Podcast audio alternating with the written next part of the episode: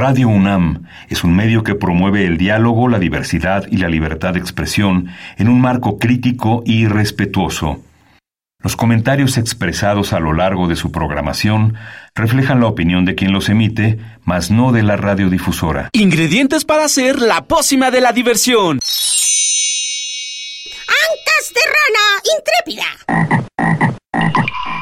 Ratones de laboratorio. Plumas de pollo creativo.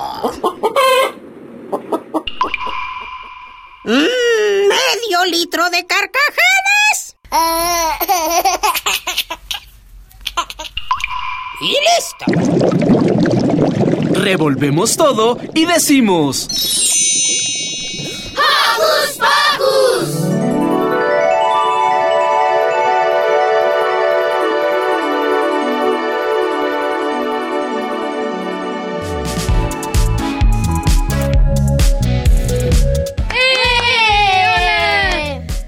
Buenos días, Joco Escuchas. Yo soy Liber y estoy muy emocionado de darles la bienvenida a una nueva edición de Hocus Pocus, junto a mi compañera hermana Hoku conductora, Ari. Hola, yo soy Ari, su compañera hermana Hoku conductora, y estoy muy contenta de acompañarles este sabadito. Para comenzar, quiero mandarle un saludo a la producción, a Sil, Liz, Isis, Luz y Roberto.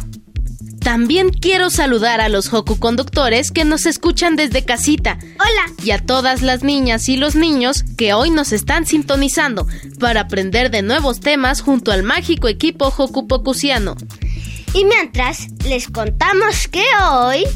Silvia nos trae una entrevista que hizo desde la FIL Guadalajara con Gina Jaramillo, la autora del libro El guardián de los quesos. Mm. Ricky nos presenta una entrevista con Cintia García, directora de Casa de Laguna. Perla nos platica sobre El libro más extraordinario de Antonio Malpica. En él, ¿a que no sabías? Isis nos platica sobre nuestros amigos capibaras.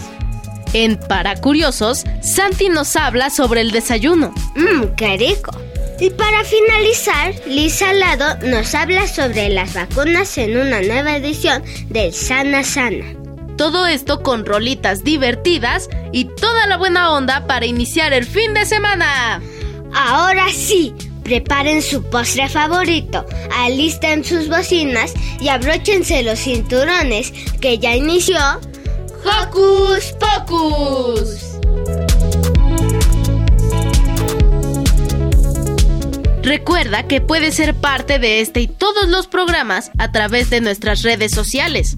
Hazlo a través de tu compu, tablet o celular. Búscanos en Facebook como Hocus Pocus Unam.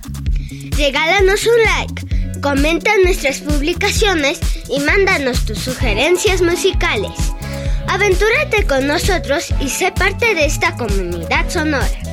Y para iniciar esta mañanita, escuchemos Hora es de vivir, interpretada por Ricardo Munguía y compuesta por Randy Newman.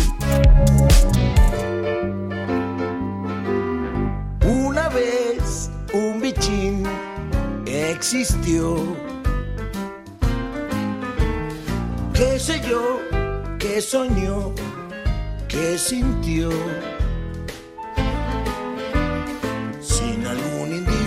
Da. Fallaba siempre. Lleno de seguridad. Hay gente que no tiene. No era muy perspicaz. No es tan importante. Su existir él entendió. Ahora es de vivir y hacerlo bien.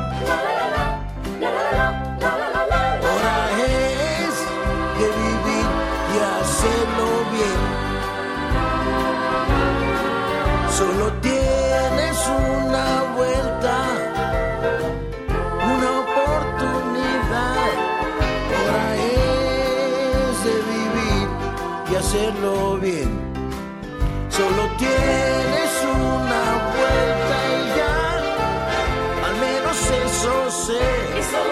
Hora es de vivir, hora es de vivir, hora es de vivir y hacerlo.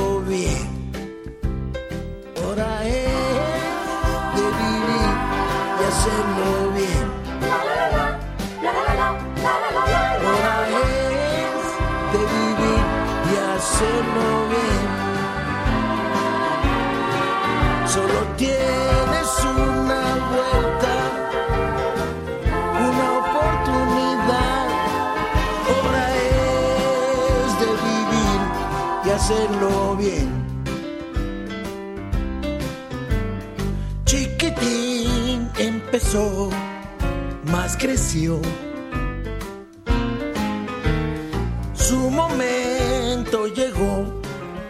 Se lanzó.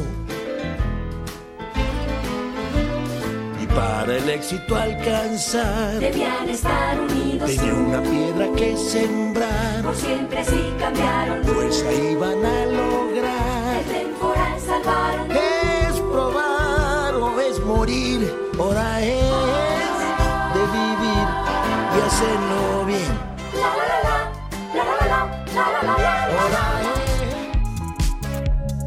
Silvi recorrió los pasillos de la FIL Guadalajara y se encontró con Gina Jaramillo, que nos trae una excelente opción para leer en compañía de nuestras familias. Se trata de El guardián de los quesos. Una historia muy divertida sobre un gato. Escuchemos la charla que tuvieron.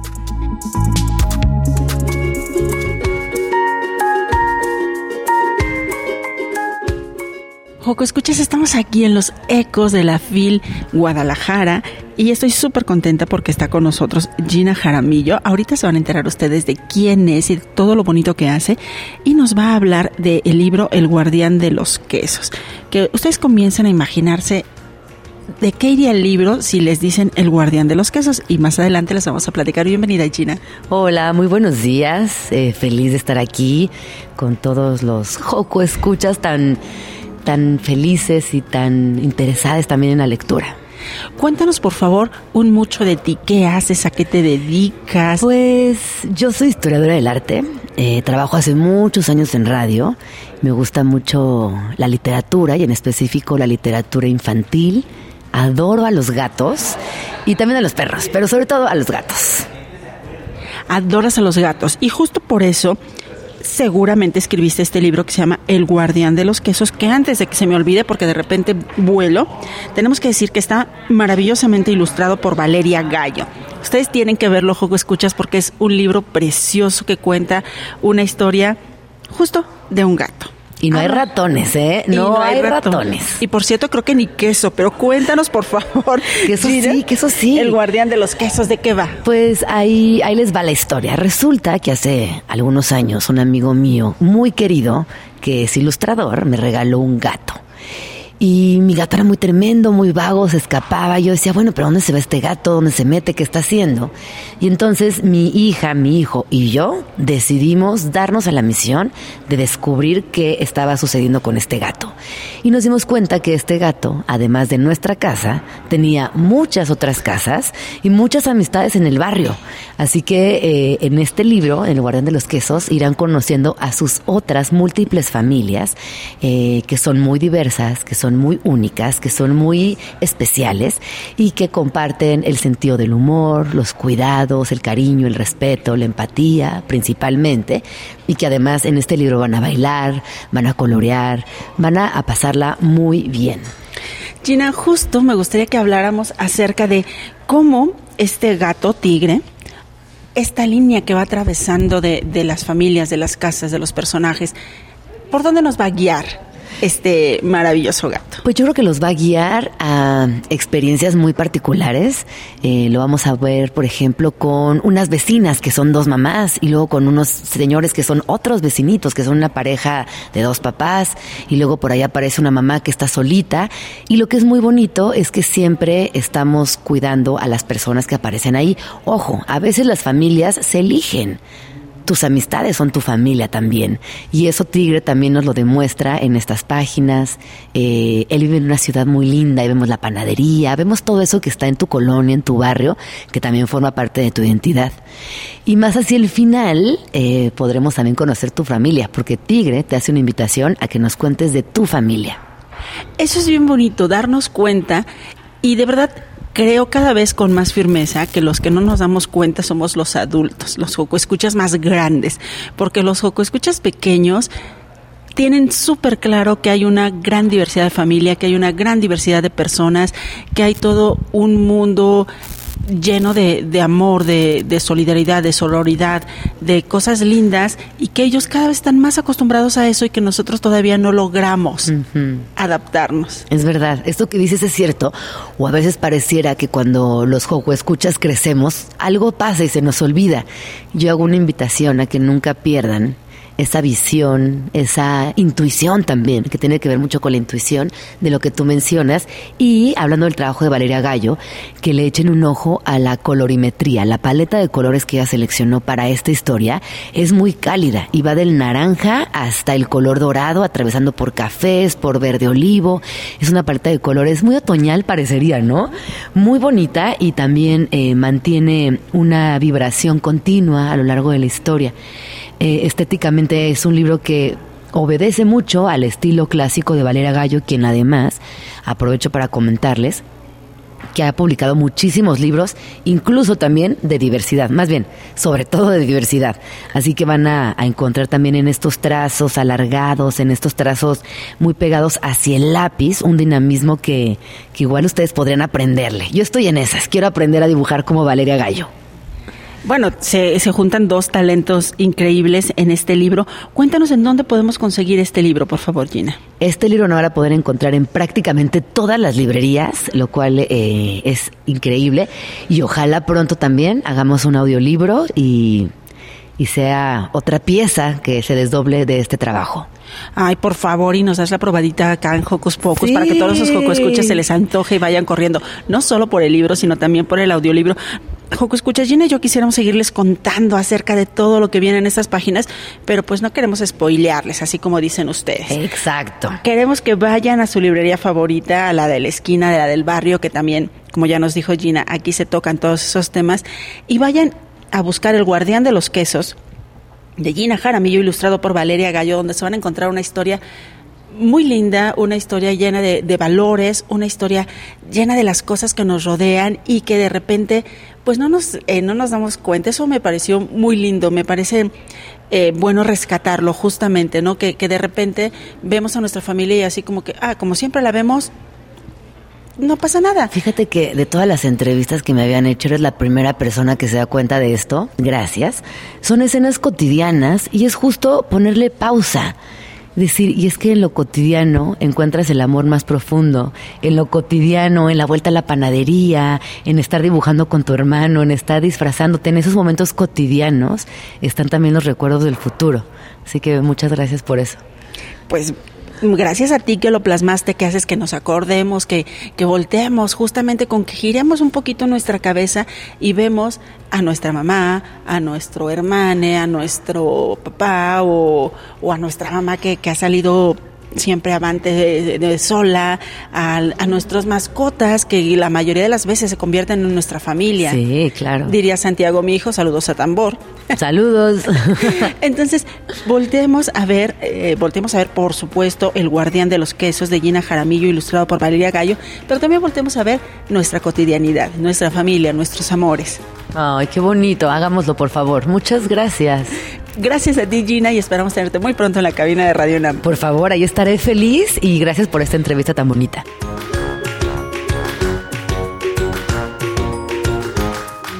Hocus Pocus te invita a descubrir las actividades lúdicas, académicas, culturales y científicas que la UNAM tiene para ti. ¿Sabían que la UNAM tiene muchos destinos que podemos visitar? Así es. Tiene museos, esculturas, jardines, palacios y hasta lagos. ¿Lagos? ¿Lagos para qué? Seguramente para que estudien los patos, Ari.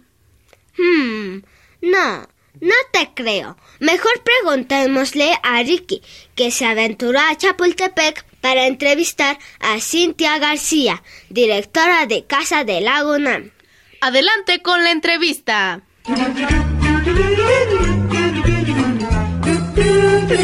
¿Listo micrófono? ¡Yeah! ¿Listo invitado? ¡Yeah! ¿Listas las preguntas? ¡Yeah! Tres, dos, al aire. Ahora va la entrevista. Hola Joco Escuchas, yo soy Ricky y el día de hoy me encuentro con Cintia García, directora de Casa del Lago Nam. Bienvenida. Gracias. Muchas gracias a ti por estar aquí. Al contrario, es un gusto. Bueno, para comenzar, ¿qué es y qué hace la Casa del Lago Nam? La Casa del Lago es un centro cultural de la universidad, es el primer centro cultural extramuros y se inauguró hace ya muchas décadas, casi 68 años.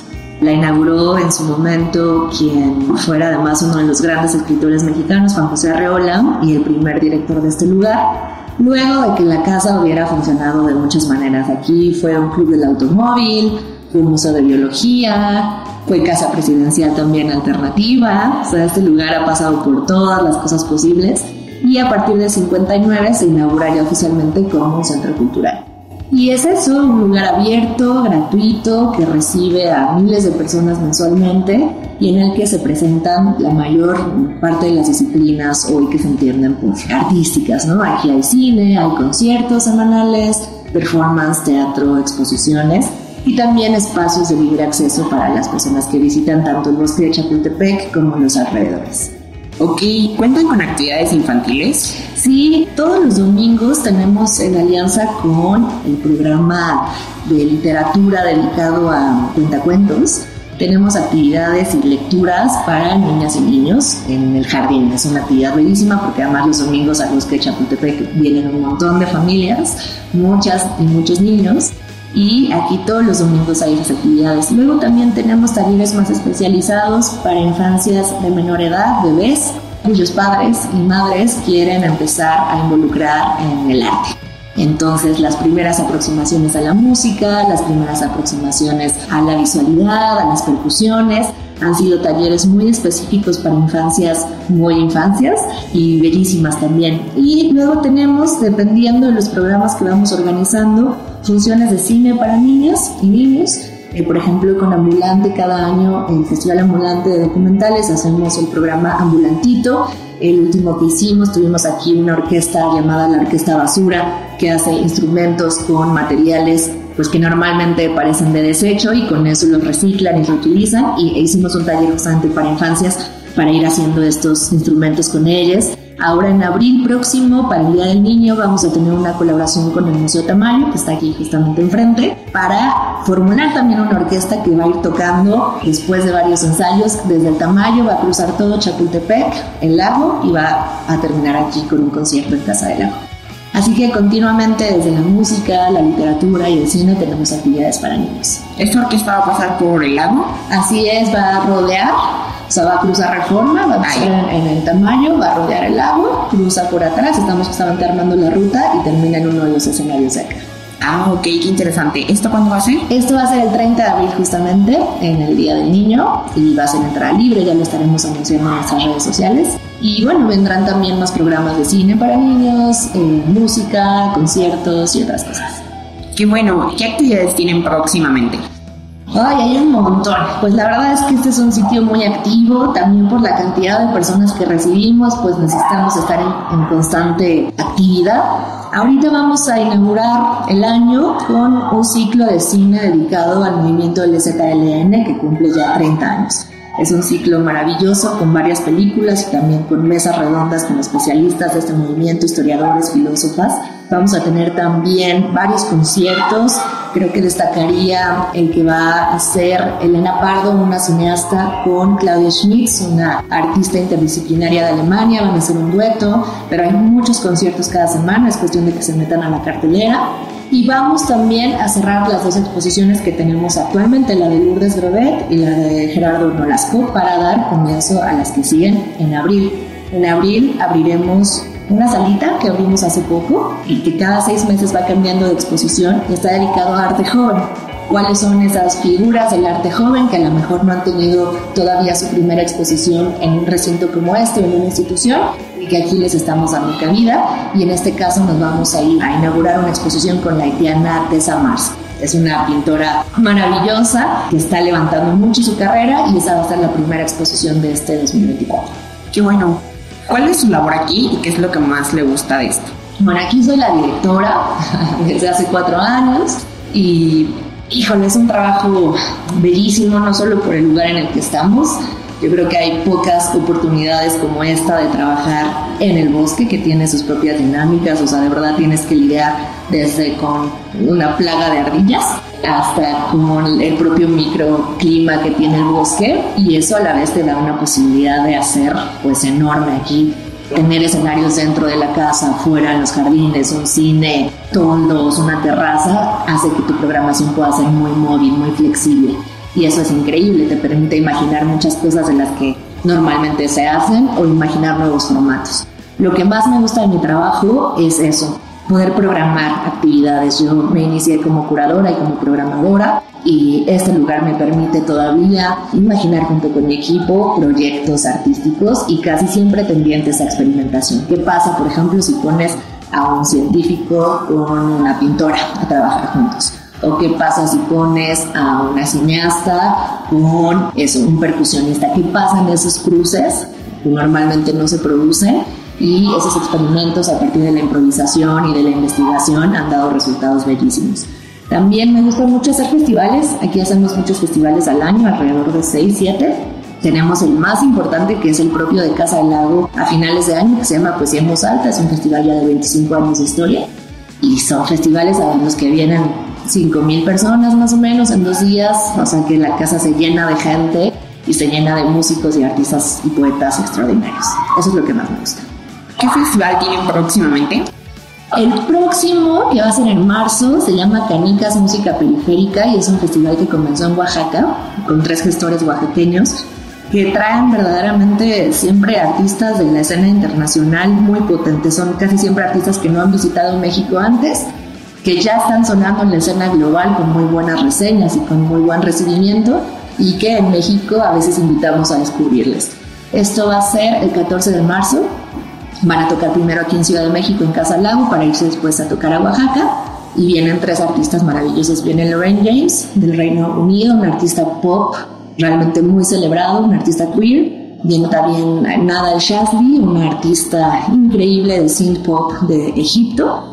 Y viene también Efímero Loop, también del Reino Unido, que hace cosas entre rock, punk y pop. Una cosa también muy experimental. Son tres artistas de súper lujo tocando en grandes escenarios en el mundo y que ahora se presentan en marzo aquí en Casa del Lago. Bueno, ¿nos podría compartir cuáles son los datos para que podamos venir a visitar Casa del Lago NAM, por claro, favor? Claro que sí. Casa del Lago, para quienes quieran venir y de hecho vengan, estamos abiertas de miércoles a domingo de 11 a 6 de la tarde. La entrada es libre, todos los eventos que hacemos son también gratuitos y estamos localizados en el bosque de Chapultepec en la primera sección. Pueden entrar ya sea por los dos accesos de reforma o bien si vienen de otra parte pueden cruzar el bosque y llegar. Hay varias puertas de acceso. Toda nuestra información está disponible en casadelago.unam.mx, por supuesto en todas las redes sociales, Instagram, Facebook, Twitter, YouTube, etc. Y estamos ahí diariamente actualizando nuestra información para que puedan venir. Muy bien, pues muchísimas gracias por esta entrevista. Ella es Cintia García, directora de Casa de Laguna. Yo soy Ricky y nos despedimos. Gracias, Ricky. Gracias. Adiós.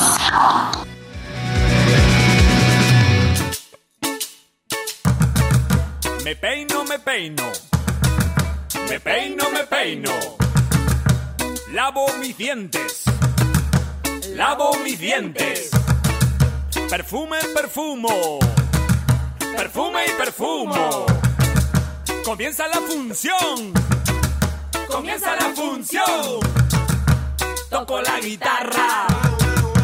Canto al mic. Suena mi trombón. Y siempre mi tambor. Campana. El guiro cumbiancha. Maraca, maraca. Y siempre mi tambor. Esta es mi banda, que es todo una orquesta. La orquesta del timbal, que suena hasta el final.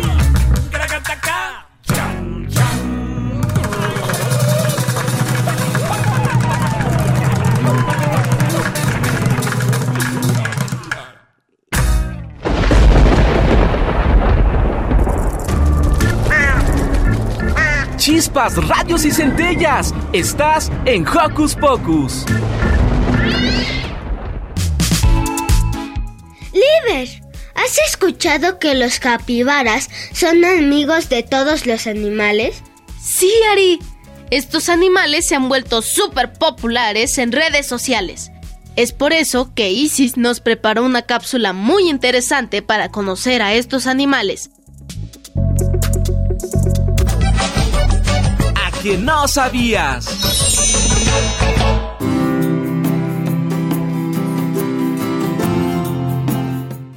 Hola Joco Escuchas, les habla Isis Sarmiento y el día de hoy les quiero presentar a un maravilloso animalito que seguro les gustaría tener como amigo. El capibara, o también llamado carpincho, es un animal nativo de Sudamérica, el cual tiene el récord de ser el roedor más grande del mundo, llegando a pesar hasta 80 kilos. Físicamente son muy fáciles de reconocer, ya que su pelaje café, sus enormes dientes y su apacible mirada son difíciles de confundir. Los capibaras viven en lugares cercanos al agua, ya que disfrutan mucho de nadar, tanto así que sus cuerpos se han adaptado a este estilo de vida. Esto lo podemos ver, por ejemplo, en sus patas palmeadas, que son parecidas a las de los patos, y las cuales son ideales para desplazarse por el agua. Este desarrollo también lo podemos ver en su pelaje, el cual es una especie de impermeable natural que los protege del agua, por lo que, aunque se vean mojados, en realidad sus pieles siempre están secas. A los capibaras les encantan las plantas, ya que como la mayoría de sus compañeros roedores, son animales herbívoros. Estos pueden llegar a comer hasta 5 kilos de alimento vegetal al día, que se divide entre plantas terrestres y plantas acuáticas. Estos simpáticos animales suelen vivir en grandes grupos familiares, que pueden ir desde los 20 hasta los 100 miembros. Y aunque estos grupos son unidos, tienen una estructura bastante definida, en la que hay un macho dominante que pelea constantemente con otros machos por este puesto. En cambio, las hembras se encargan de las crías propias y las de otras hembras. A pesar de lo territoriales que puedan llegar a ser, en la vida silvestre y en cautiverio se ha podido observar que el capibara mantiene una relación muy pacífica con otras especies, desde depredadores como las serpientes y los cocodrilos hasta pequeños monos que los usan como medio de transporte. Este curioso fenómeno le ha dado el reconocimiento a los capibaras de ser el animal más amistoso del mundo, misma razón por la que es uno de los animales más queridos en la naturaleza.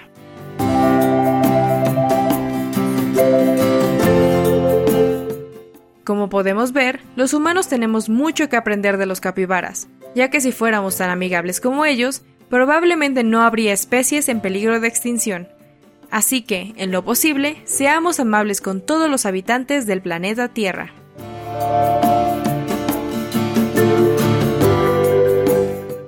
Yo soy Isis Sarmiento y los espero aquí en Hocus Pocus para aprender más sobre el mundo que nos rodea. Hasta la próxima.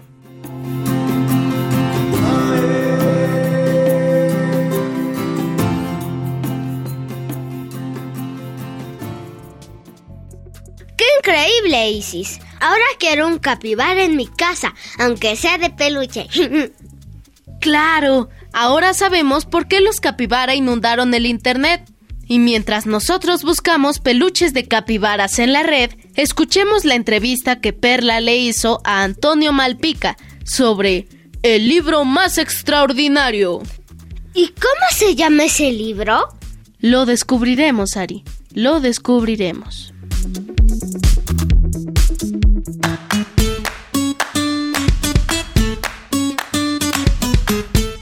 Tal Joco Escuchas? Muy buenos días tengan todos ustedes ahí en casita, donde sea que nos estén escuchando y sintonizando aquí en Hocus Pocus.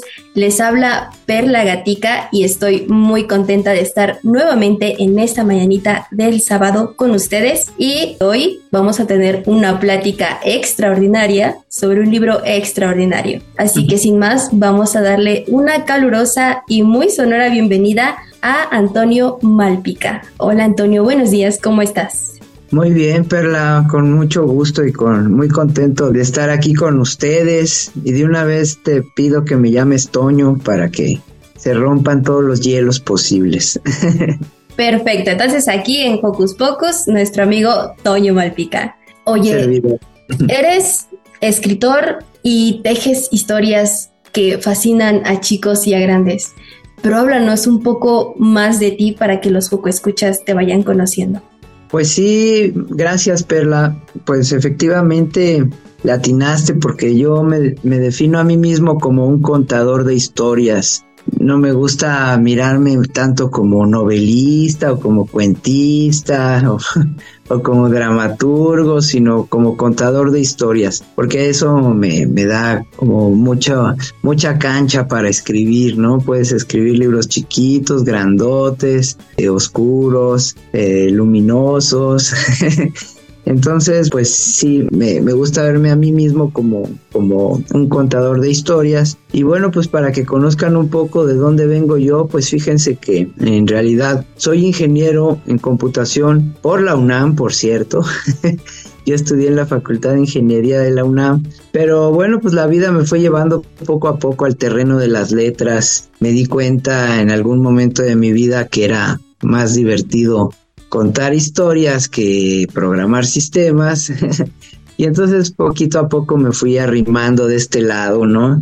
Eh, me gustaba tanto que bueno, pues empecé a publicar algunos libritos, a, ganar algunos premios. Y bueno, pues en este momento de mi vida ya tengo más de 60 libros publicados y me, me, da mucho gusto que de repente salga uno nuevo y de repente tengamos ocasión de platicarlo, ¿verdad, Perla? Claro que sí. Oye, qué interesante lo que nos cuentas, porque obviamente ahorita nuestros poco escuchas son pequeños y pequeñas, pero en algún momento a lo mejor si en el camino eh, estudian algo y no les gusta, pues que piensen y que vean que aquí hay un ejemplo de que si no les gusta, hagan entonces algo que realmente los llene y que los haga sentirse realizados, ¿no? Y que aparte sea algo en lo que se sientan súper orgullosos de compartir con alguien más, como es tu caso, que nos compartes las historias. Sí, completamente de acuerdo, porque bueno, pues todos somos seres humanos y nos podemos equivocar, ¿verdad?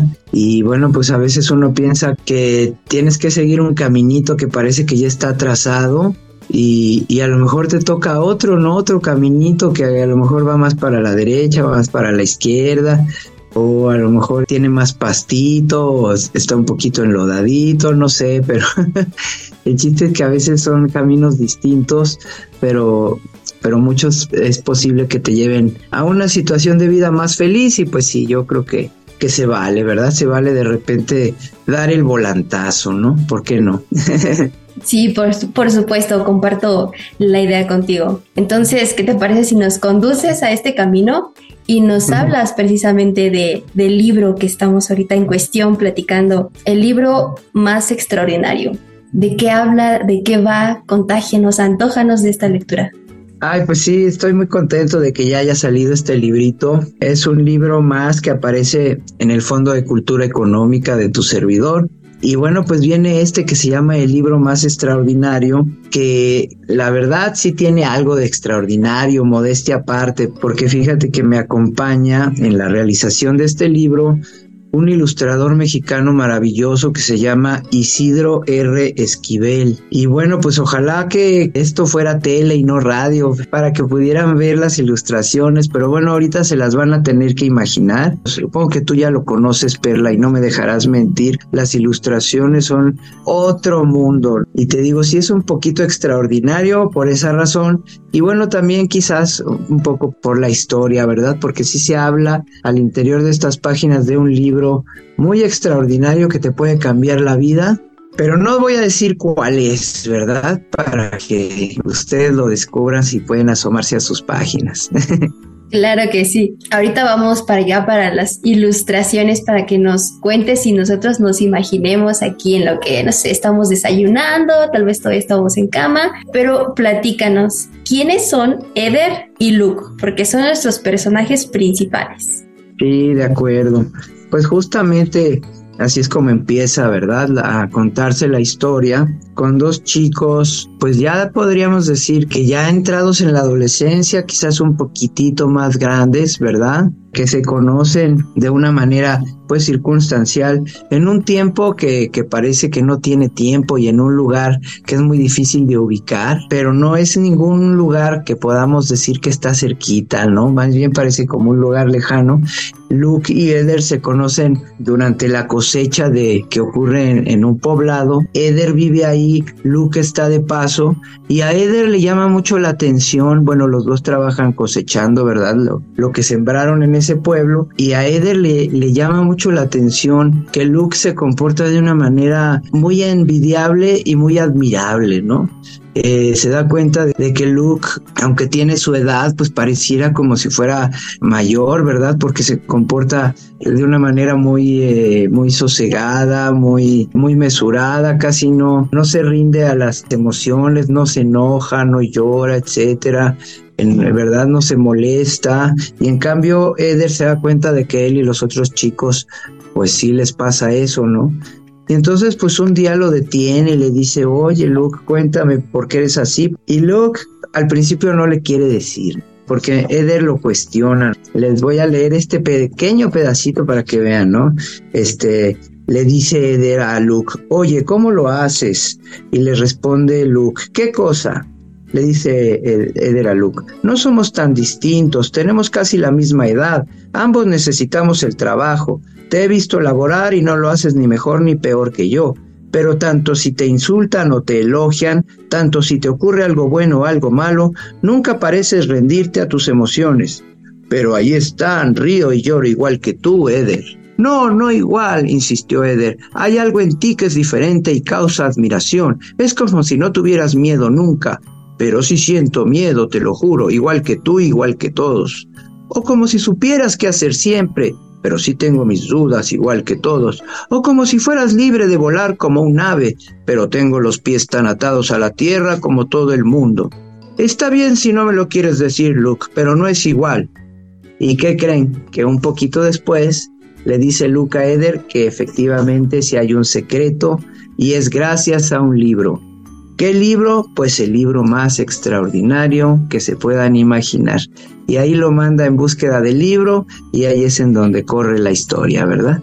Oye, pues qué bonito esta lectura que nos acabas de hacer porque los escuchas no van a dejar mentir que conocer libros y no solamente conocerlos, sino leerlos y disfrutarlos es adentrarte a un universo y además nos muestras algo muy importante, que nunca perder esa imaginación que tienen los niños. Claro, y fíjate que sin querer ahorita acabamos de, de desatar la verdad, porque justo yo hace ratito me quejaba de que no pudiéramos ver las, las ilustraciones, pero creo que en este momento puede ser hasta una, una ventaja, ¿no? Una especie de bendición, porque todos ustedes que nos están escuchando, pues ya estaban imaginándose un poquito, ¿verdad? Eh, la apariencia de Eder, la apariencia de Luke, probablemente dónde estaban platicando, qué sé yo. Y bueno, pues sí, efectivamente, como dice Perla, pues eso es lo maravilloso de la lectura, ¿no? También que está compuesta a veces solo de palabras y las imágenes las ponemos nosotros.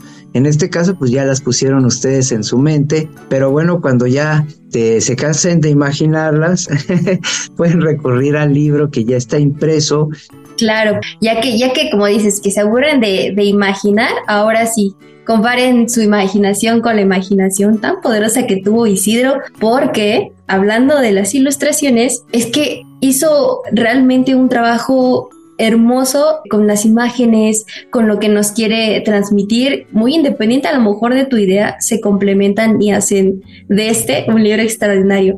Háblanos, ¿cómo puede ponerte de acuerdo con Isidro Pues mira, la verdad es que yo creo que hay momentos en los que eh, para conformar el mejor trabajo de colaboración es este dar mucha libertad, ¿no? Así como yo tuve mucha libertad al inventar la historia, pues a mí me, me gustaba más la idea de que Isidro también tuviera toda la libertad para crear estos universos, ¿no?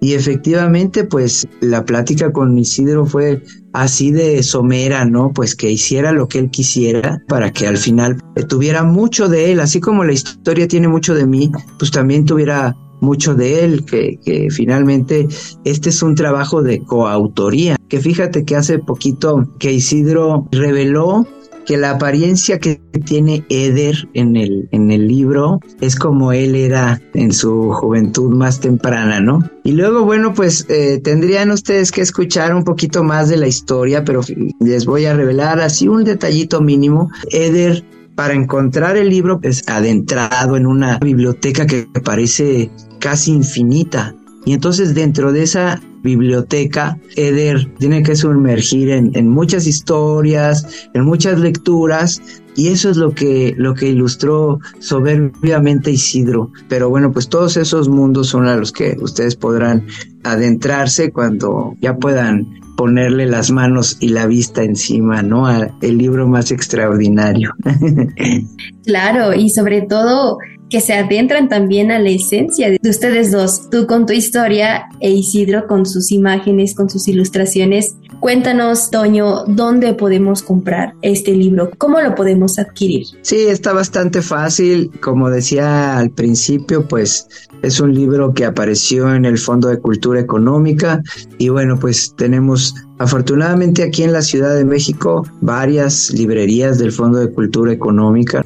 Hay, otras librerías más por ahí, ¿no? Tenemos este en Coyoacán, etcétera. Y bueno, pues en el interior de la República también, claro, ¿no? Hay, hay afortunadamente también el Fondo de Cultura Económica está en todo el país y afuera del país, ¿no? Hay librerías muy bonitas también este, en Colombia, en España, etcétera. Entonces, bueno, pretextos no hay para decir que no lo encuentran. Mira, justo me robaste la frase que iba a decir, pretextos no hay, porque hasta los catálogos en línea se pueden consultar, poco escuchas para que claro. vayan, lo compren, se maravillen. Lamentablemente se nos acaba el tiempo de la entrevista. Te agradecemos mucho, Toño, que nos hayas acompañado en este sabadito de Hocus Pocus. Pues ya lo tienen poco escuchas, ya tienen toda la información y si no, vayan corriendo a la página de Facebook que ahí vamos a estar compartiendo toda la información sobre esta entrevista y de la mano de Toño y de Isidro uh -huh. descubran cuál es ese libro extraordinario. Muchas gracias Toño por estar con nosotros. Al contrario, un gustazo, Perla. Un abrazo a todos y bueno, pues espero que ya nos veamos pronto. Gracias, Toño, y nosotros continuamos con el programa.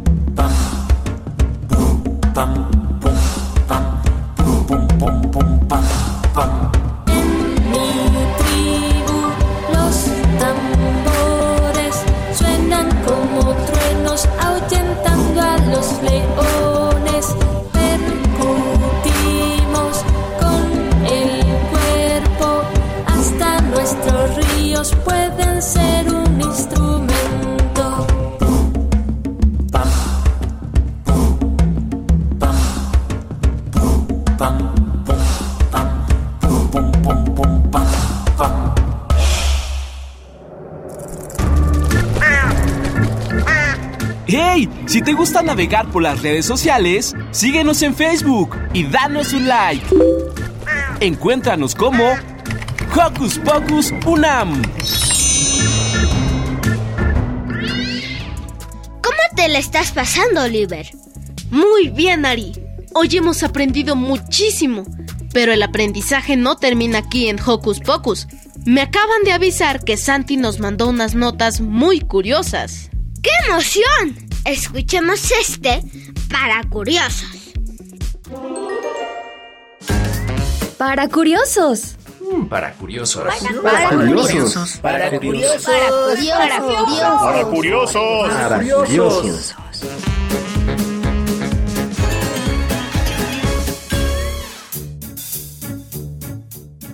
Seguro alguna vez te pasó que se te hizo muy tarde para la escuela por querer ver un rato más de tu caricatura matutina favorita. Entonces tuviste que correr y ya no te pudiste comer ese huevito revuelto que con tanto amor te preparó tu mamá.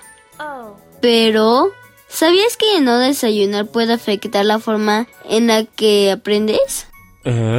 Si bien a muchos niños no les gusta desayunar, ya sea porque el sabor de los alimentos no les gusta tanto por las mañanas o porque prefieren dormir cinco minutos más. La realidad es que estudios han demostrado que los niños que desayunan tienen mejor rendimiento en la escuela que aquellos que no. Esto se debe a que cuando desayunamos es como si rellenaran nuestros niveles de energía. Un cerebro cansado no puede dar lo mejor de sí mismo para resolver un par de fracciones antes de que sea la hora de recreo.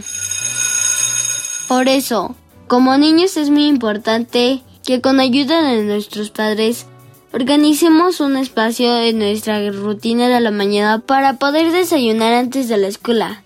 De esta forma podemos proponer ideas para comer cosas que realmente nos gusten y nos nutran. Así tendremos mejores resultados en nuestros estudios y en todo lo que hagamos en nuestro día a día. ¿Y tú? ¿Eres de los que desayunan? Yo soy Santi, hasta la próxima.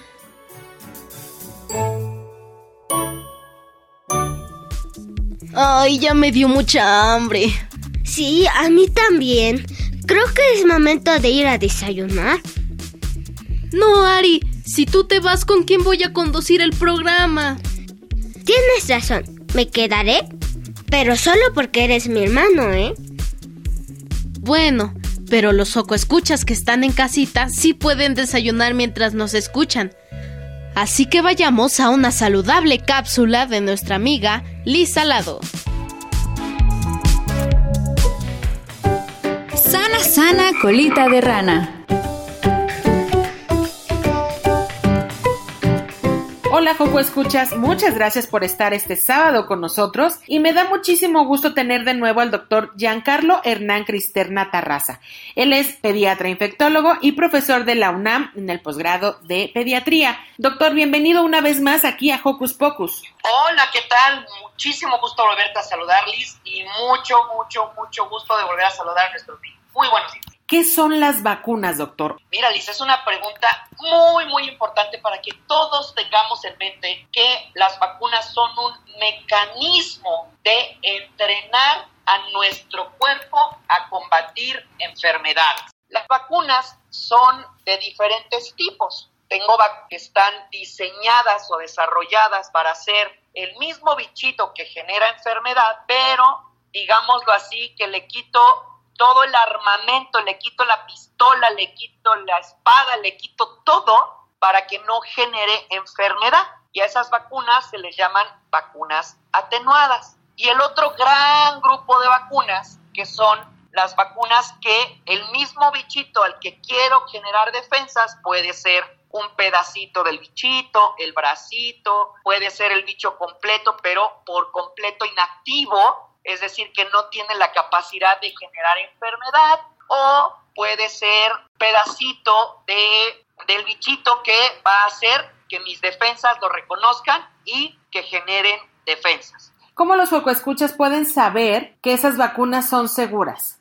Súper, súper importante entender que lo que hacemos con una vacuna es entrenar al sistema de defensas a que cuando me tope con la enfermedad, esta me dé menos grave o sobre todo que la enfermedad no me lleve al hospital o incluso que la enfermedad no me mate. Entonces, han pasado por muchos procesos, muchos filtros, hacer una vacuna para que lo único que haga es entrenar a nuestro sistema de defensas y sobre todo ver que no hacen daño. Esto es muy importante. ¿Por qué? Porque claro que alguna vacuna a alguien al momento de ponerla le puede pasar algo no deseado, pero es extremadamente raro con la tecnología con la que tenemos o las que hacemos o se desarrollan las vacunas actualmente. Esto quiere decir que es como si yo hablara del riesgo de ir caminando en la calle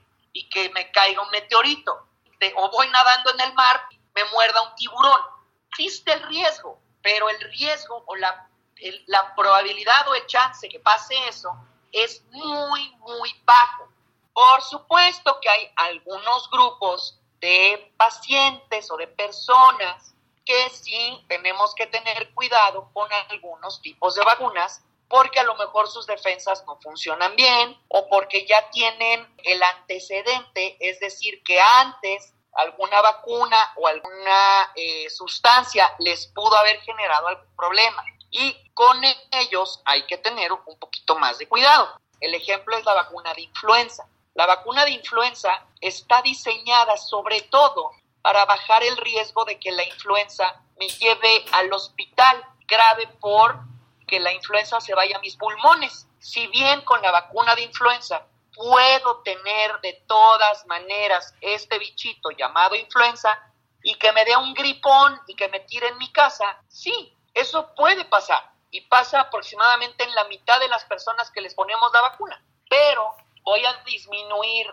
más del 80 al 90% de probabilidad de que no me lleve al hospital o que acabe grave por la eh, enfermedad como tal.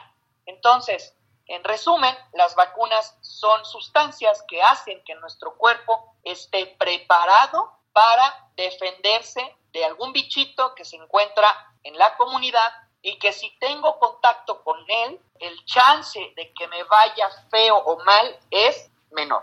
Si los escuchas tienen más dudas sobre las vacunas, ¿dónde te pueden contactar, Hernán? Mira, estoy en el Instituto Nacional de Pediatría. El teléfono es 55 10 84 0900, la extensión 1511. O eh, en Instagram estoy como Hernán Cristerna T. Muchas gracias, doctor Hernán, por estar este sábado en Hocus Pocus. Muchísimas gracias a ti, Bilisi, por la invitación. Saludos a todos, cuídense mucho y recuerden a vacunarse. Yo soy Liz y nos escuchamos en la siguiente cápsula de Sana Sana.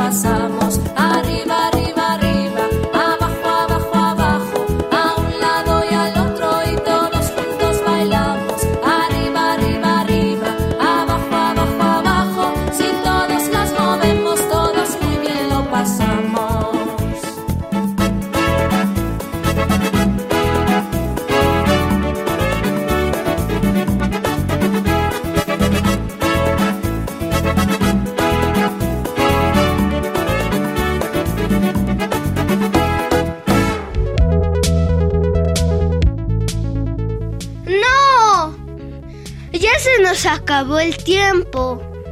¿Ya? ¿Tan rápido? Ay, también que nos la estábamos pasando. Bueno, pero ya podemos irnos a desayunar. Ah, tienes razón, Ari. No hay nada que con unos buenos hotcakes no se solucione. Y no nos queda más que despedirnos de ustedes, Joco Escuchas, y darle las gracias por estar con nosotros. Pero no se desanimen, que la próxima semana nos encontraremos a la misma hora por el 96.1 de FM o por radio.unam.mx. Yo soy Ari y me despido muy contenta de haberles acompañado este fin de semanita junto a mi compañero hermano conductor. Yo soy Liber y me dio mucho gusto acompañarles a aprender cosas nuevas y emocionantes. Nos escuchamos en la siguiente edición de Hocus Pocus. Adiós. Vamos, Ari, ¿se enfrían los hotcakes? Vamos.